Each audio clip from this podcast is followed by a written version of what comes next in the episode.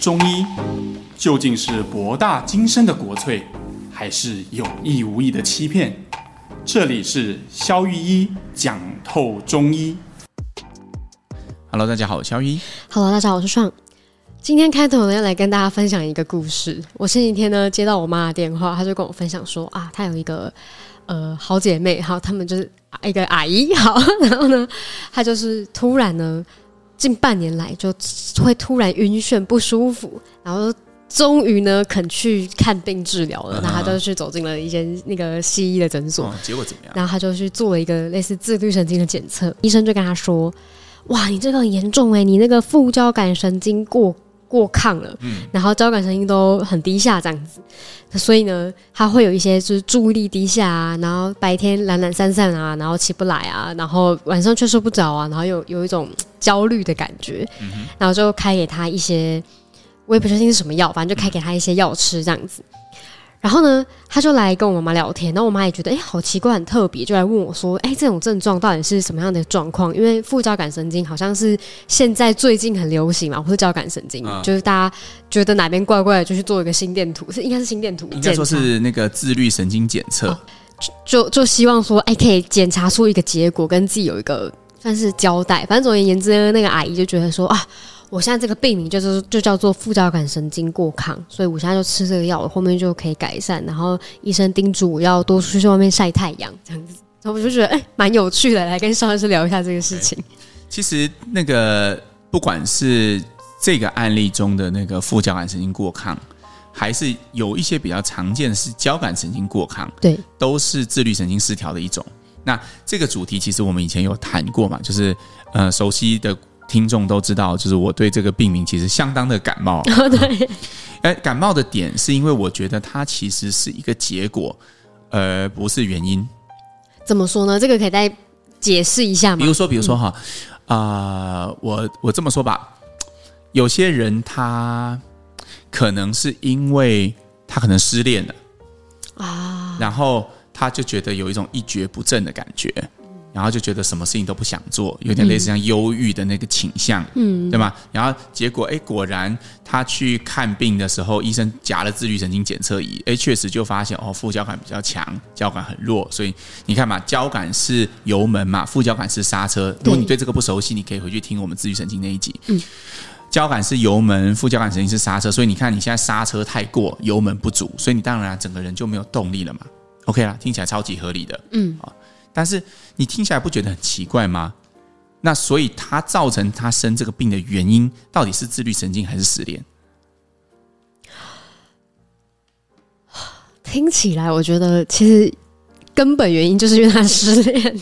是啊，对啊。那如果不是因为失恋，你怎么解释失恋前他就没有刹车油门的失调问题？就是失恋后才有刹车油门的失失调问题？对，有道理耶，因为。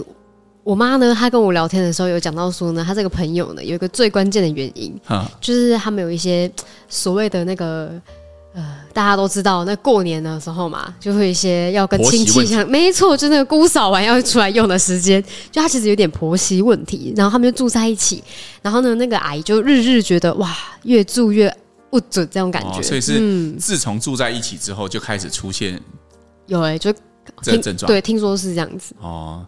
那就情况就很明确了，很明确，这个案情就越来越接近真相了。因为就像柯南说的，真相只有一个，一个啊。所以，呃，我我常觉觉得哈，事情是这样，自律神经失调是一个结果，对，重要是是什么原因造成这个结果，尤其是这种精神神经疾病，嗯，针对结果去治去完成的治疗，注定是无疾而终的。哦，因为呃，你要想嘛。今天如果啊、呃，这个源头是因为情绪，或者是因为某个特定的事件，或者是因为媳妇搬进去，嗯，造成 天哪，这个冲突，对吧？那冲突每天看什么都不爽，然后造成什么都不想做，郁闷，哈，睡不着觉。嗯，那如果是这样，媳妇不搬出去就无解啊，要么就心里要放下嘛，这要么就只有这两个方向，对对，而不是去搞一些什么 B 群啊，晒晒太阳，那个不只是自己骗自己而已嘛，没有任何好处的。嗯，当然。其实这个也是一个东西方哲学一个很大的分野吧。一个，如果你从微观里面看，就会得到类似的结论。比如说，呃，还有一个真情精神神经疾病，比如像忧郁症。嗯，对，我们都知道嘛，忧郁症现在目前认为的病因是这样，是基因加环境。嗯，也就是说，可能本来这个人就有忧郁症的倾向或潜力，我们这样说好了，有这个 potential 得忧郁症。嗯嗯。然后他因为环境当中，比如他面临工作的压力啦，家庭的破碎啊，啊或者一些挫折，这个是诱发因子，也就是基因加环境。哦 okay 就是你要，你有这个基因，你有这个潜力，但是也有特殊的环境，就可以孕育出这个疾病，撞在一起，有忧郁症，对吗？好，但是如果你不去解决那些事件造成这个人心理的阴影，而只是看到哦，这样的人其实他脑中的血清素浓度就比较低，嗯，好，那如果从微观我们看到这个现象，那当然，如果你认为血清素浓度低是造成忧郁的主要原因，那这时候。抑制血清素回收的药，也就是 SSRI，就可以解决这个问题嘛？它可以提升借由控制或者是减少血清素的回收，因为血清素会生成也会代谢掉。对对对对。但如果一个东西生成的一样，但是回收的速度变慢了，是不是脑中的浓度就会增加？嗯，SSRI 就可以达到这种结果，就是让你脑中的血清素浓度借由抑制回收而增加。那这个时候。脑中血清素浓度增加，乍看之下，这个人就好像比较没有那么负面了。嗯，OK，这确实是有效的。嗯，但是原因还是没有被解决。我突然想到，我之前有一个一个同学，然后他那时候微微的有一点忧郁倾向，所以他有吃一下那个血清素。嗯，然后他有跟我说，确实他吃下去之后，比较感觉就是也他也不能说是平静哦，他就是。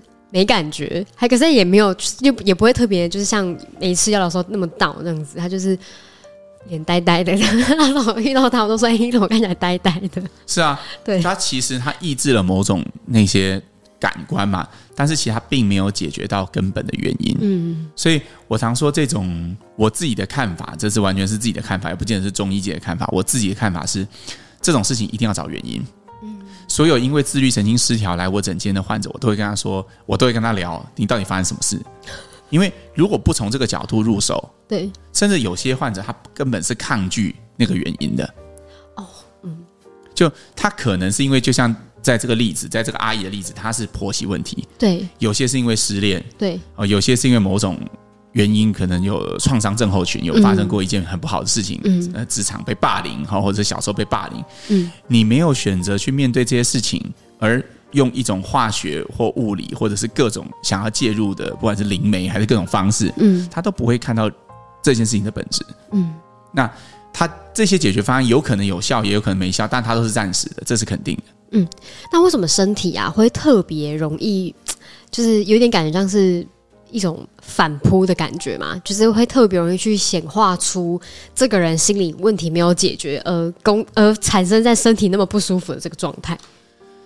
其实就是一件事嘛，就是这一些身体的，你说你刚刚说用你用身体的反扑这个字嘛，嗯，对，所以其实它就是我很喜欢一句话，就是如果你不教训你自己。你就等着这个世界来教训你。哦，那在在在这个情形下，就是如果你不懂得教训你自己，那你就等着身体来教训你。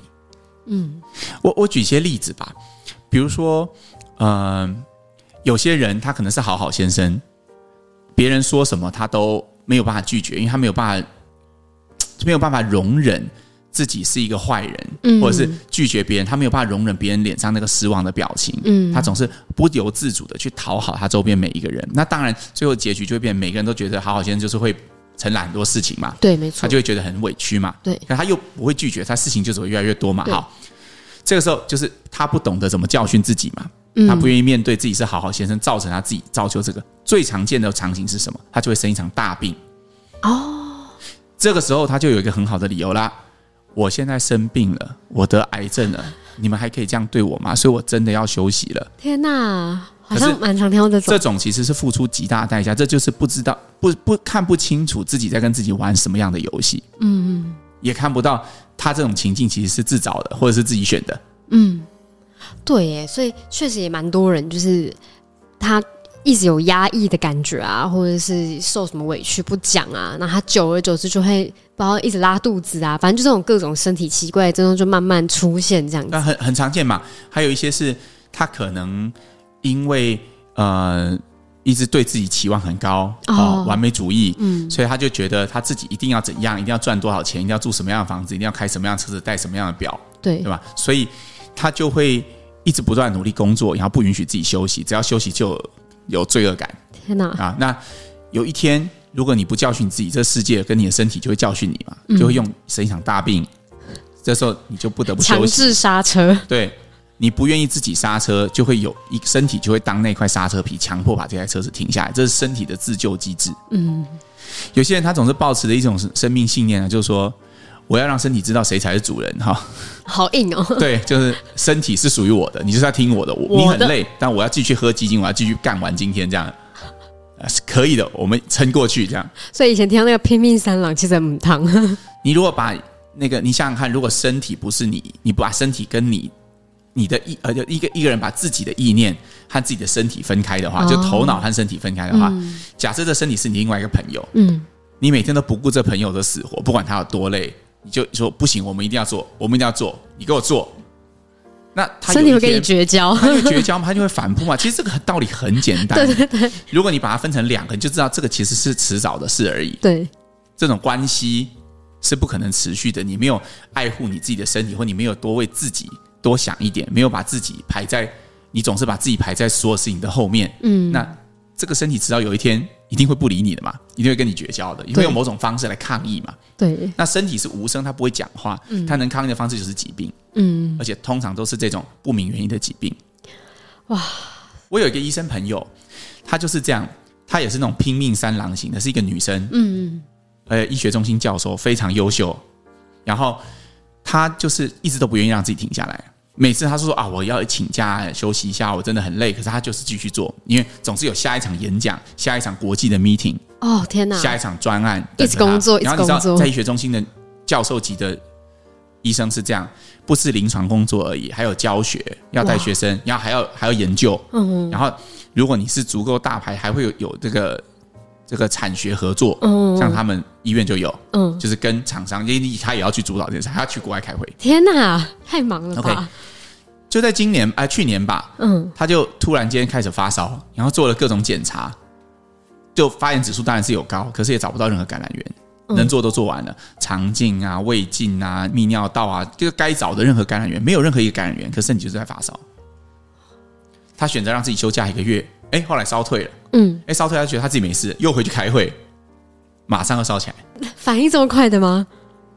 身体就是想要让他，就是你再多休息一点。是啊，所以如果这个结果或这个现象你不愿意去看待，那就会越抗拒越持续。嗯，就是你抗拒你自己休息，那这个结果就会你他会一直强迫你休息。嗯，这个这一集就是直接从一个自律神经聊到那个心里里面呢。你如果没有好好把自己当好朋友的话呢？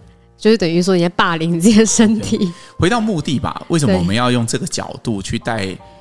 呃，就是要分享听众这个角度呢？听起来好像有点啊，他已经很惨，你还这样说，是他自己在跟自己玩，好像有点苛责吧？嗯。但是为什么用这个角度去谈？就是因为我发现，因为自律神经失调，或者是因为忧郁症，或者是因为各种神经疾病来我这边看诊的患者，往往就是缺乏对自己的这种认知。嗯。因为他一旦缺乏对自己的认识，他把它切割成哦，我就是因为脑中血清素不足，我才会，所以只要血清素补足，我只要吃药就可以继续过我本来的生活。嗯，很多人都会觉得，反正我吃药就可以解决问题。他把它当成一个高血压，哦，就 血压太高，所以吃了血压药，我就可以继续运动。好，他跟那个不一样。嗯，因为其实很多这些疾病，它背后的脉络都是源于你有有一些你不愿意看或不愿意去面对的事情。没错，没错。所以大家可能如果有有有去检测，有发现什么自律神经失调，然后刚好你又有发生一些事情的话，真的就是可以去检视一下那些事情。通常一定是有发生事情，不然你做这检测要干嘛？啊，对。你如果完全都觉得自己好好的，每天都觉得损损啊，你怎么会去做自律神经检测？一定是你有怀疑你自己不好嘛？对。通常这种事情是你想要找到一个生理上的理由。嗯，让你可以去做，就像你那个阿姨一样哦，只要去晒太阳，吃 B B 群就没事了。嗯，但其实不是嘛。嗯，他不愿意去面对，哎，跟媳妇之间的沟通嘛，因为那比较困难。吃 B 群跟你知道有一种话叫做柿子挑软的吃嘛，对吧？吃 B 群跟晒太阳比较容易，要去找媳妇把东西沟通出来，这个比较伸展嘛。对对对，所以当然就选择软柿子。对对，其实就是这样。那看来我妈要跟他好好聊聊的，这个、不容易啊，不容易啊，这个 还是要照顾好自己身体的那个好朋友，不能一直用那个你的你的意识去操控他，他是会宕机的。就像我自己前阵子也是那个、啊，去年的时候，去年底我也是发烧生病，嗯，就是对，然后我后面就过得很糗，他说嗯，我要慢一点休息。对啊，其实身体就是会有一些提示的讯号嘛。如果我们懂得去读取、理解、尊重，也接纳，也允许。你才有办法真的跟你的心，你才有办法跟自己的身体达到一种和解的状态。嗯，没错没错，才会有一个舒适 balance 的状态。嗯、好，那我们来念本周的留言。本周的第一则留言呢，他回复我们第一批一百五十，你今天累了吗？这个累怎么练成的这一集哦？啊、他回说他是准备要考明年后中医的考生，哦、那他就是一个有目标。有学习，但好像缺少了一点体验的人。那他今天听完肖医师的分享呢，有那种豁然开朗的感觉。然后为什么每次做完一个目标呢，应该要很开心才对嘛？但却又马上逼自己呢，投入另一个更大的目标，永无止境。那这样的结果就是，当我在投入另外一个目标时呢，明明行程表及待办事项都规划完毕，却没有任何的动力去完成它。嗯。这个其实就是我们那一集讲的嘛，就是三角形里面你没有体验，所以也许对于你的状况来说，我觉得也许可以支持到你的问题，常常是你要问自己：你当初选择考后中，或者是想要成为一个中医师，为什么对你来说这么重要？嗯，或者是呃，你为什么想要当个医生？你期待你自己成为一个什么样的医生？因为如果你把目标定在考上后中，那这个事情是迟早有一天会达成的。嗯，那当这个目标达成，就要想。去定下一个目标，也许是考上执照。那当你考上执照之后，又定下一个目标，我的门诊人数要二十个人以上。那这个目标过了之后，你又可以再定下一个目标。好累，就是老鼠和追起司的游戏，就永远都没有完结的一天。我会蛮鼓励你去思考，你想成为一个什么样的医生，因为这一件事情是没有终点的。嗯，如果你想要成为一个，嗯。比如说，你想要成为一个全台湾最厉害的中医师，假设，嗯，这个虽然是一个比较偏肤浅的目标，但是如果假设这是你的目标的话，这件事情可能在有生之年也不见得做到，嗯，对。但是你就可以一直不断朝着目标前进，嗯，而快乐正来源于你不断朝你觉得你自己不断朝目标前进的这个过程，嗯，啊，所以也许鼓励把你把这个这个焦点把从比较。局限的地方稍微拉大一点，为自己设定一个更长远的目标，可能会让你更有体验吧。好的，那下一个留言呢？他说他是一个低调努力学中医的兽医师。他说他听到 EP 一四七集呢，提到中兽医。他说呢，中兽医不管在国外还是台湾，还是会呢倾向辨证后再开立处方。但他相信呢，还是有中兽医师只看只单看什么症状就给什么药，没有去探究背后的原因。但必须说呢，动物并不会说话，有很多动物身上的感受我们并不明白，比如说它的头痛啊、喉咙的异物感啊、肚子闷胀等等。加上有些动物很紧张，不见得到诊间能够好好被把脉。或是呢，饲主不见得能清楚描述动物的症状，只发现呢动物不吃饭、精神变差，就带动物来就诊。上述这些因素往往会造成兽医师辨证上的困难。然后我们临床上呢，也只能从四主的描述啊、诊间的四诊啊，甚至是主流兽医学的检查结果、血检影像等等去搜集资讯来辨证，甚至是透过投药后的反应来辅助确认辨证上是否正确，还是有可能会辨证失准。此外呢，有些中药或是方剂在跟人跟动物的治疗效果似乎也有一种差异，可能跟物种不同有关吗？也是视经验跟药物反应能做调整。不得不说，中医学习真的非常的难，但看到自己使用中医能够帮助到动物，也是很开心的事情。希望自己呢，未来呢，能够更有能力使中医来治疗动物。一直以来，非常感谢肖医师跟创作这个 podcast，让他可以多了解中医。嗯，说到，我觉得这是蛮蛮好的一个分享嘛。确实，他刚刚在描述那个中兽医遇到困境，我觉得很像中医儿科啊。啊。哦因为小朋友跟类似嘛，嗯，不会讲，对，然后没有办法描清楚描述，对，然后但是四主哈，就是爸爸妈妈，对对，饲主 也很难精确的描述小孩子发生什么事情，但就那个脸，对对对，所以这个很像中医儿科啦，所以也许可以从中医儿科去取一点经，看看是怎么样去去去 approach 会比较有效率。对，好的，那本周的下一个留言呢？他说缺目标，他要来设定目标看看。那他敲完医生聊关关于正念的这个主题。哎，我觉得这个受受众超有趣的，这个听众超有趣。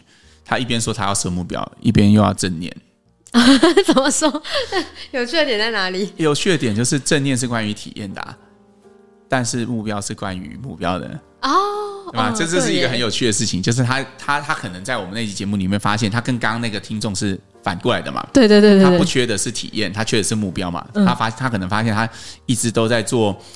呃，哦，对，就是都都都都都停住没有动嘛，嗯、他就说，所以他想要设一个目标，对，但他想要听的是正念的主题，对，对吧？所以从这个问题就可以显示出，哎，这个两句话很耐人寻味啊，就是人嘴巴上说想要的，跟心里真的想要的，其实会有一段落差，而很诚实的去看待这个落差，其实是最重要的起点，因为如果你只是嘴巴上想要，或知道自己想要，或理解自己想要。他并没有办法达成改变。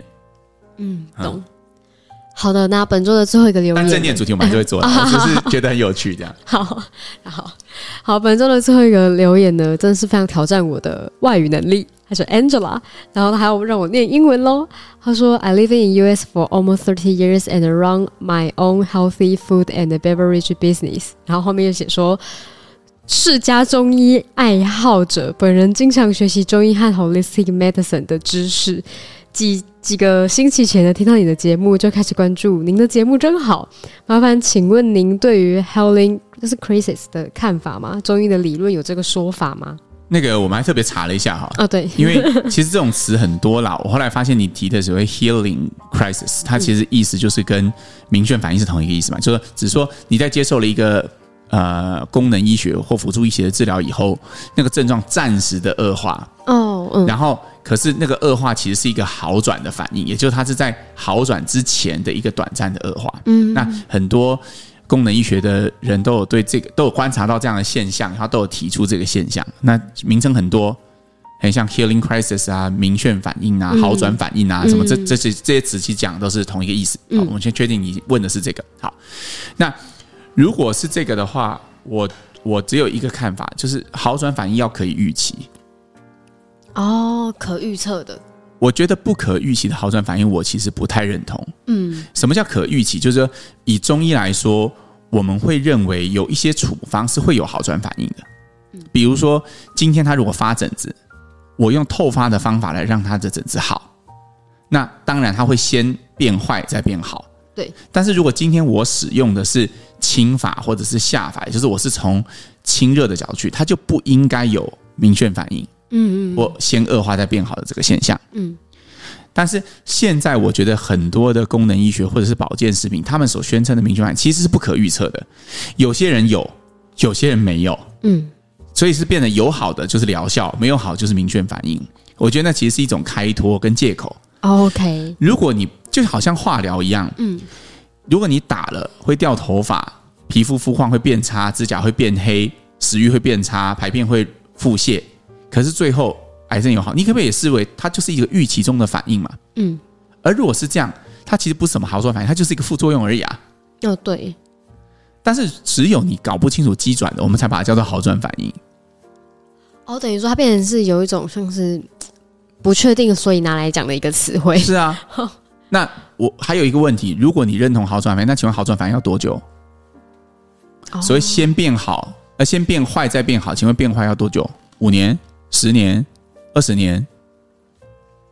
所以有一些，比如说像有有有一些理论，他会主张说，哦，反正就是要发到完。好，请问发到完要多久？不可预测。对啊，不可预测，看你身体，那不是有讲有没有讲嘛？嗯，对。所以我觉得一个负责任的治疗是。我可以接受有好转反应这现象，这个现象在临床上确实存在，但是它必须要是可以预测的。嗯，然后还有你必须要知道要多久。嗯，哎，如果一个不不不讲需要多久，或者是它的几，它为什么会有好转反应，或不可预测的好转反应，我认为那个是疗效借口。嗯，哇，好好，那这边就回复 Angela 关于中医看这个的，呃，肖医师看好转反应的看法。好，那今天的留留言就到这边，okay, 我们下次再见了，拜拜拜。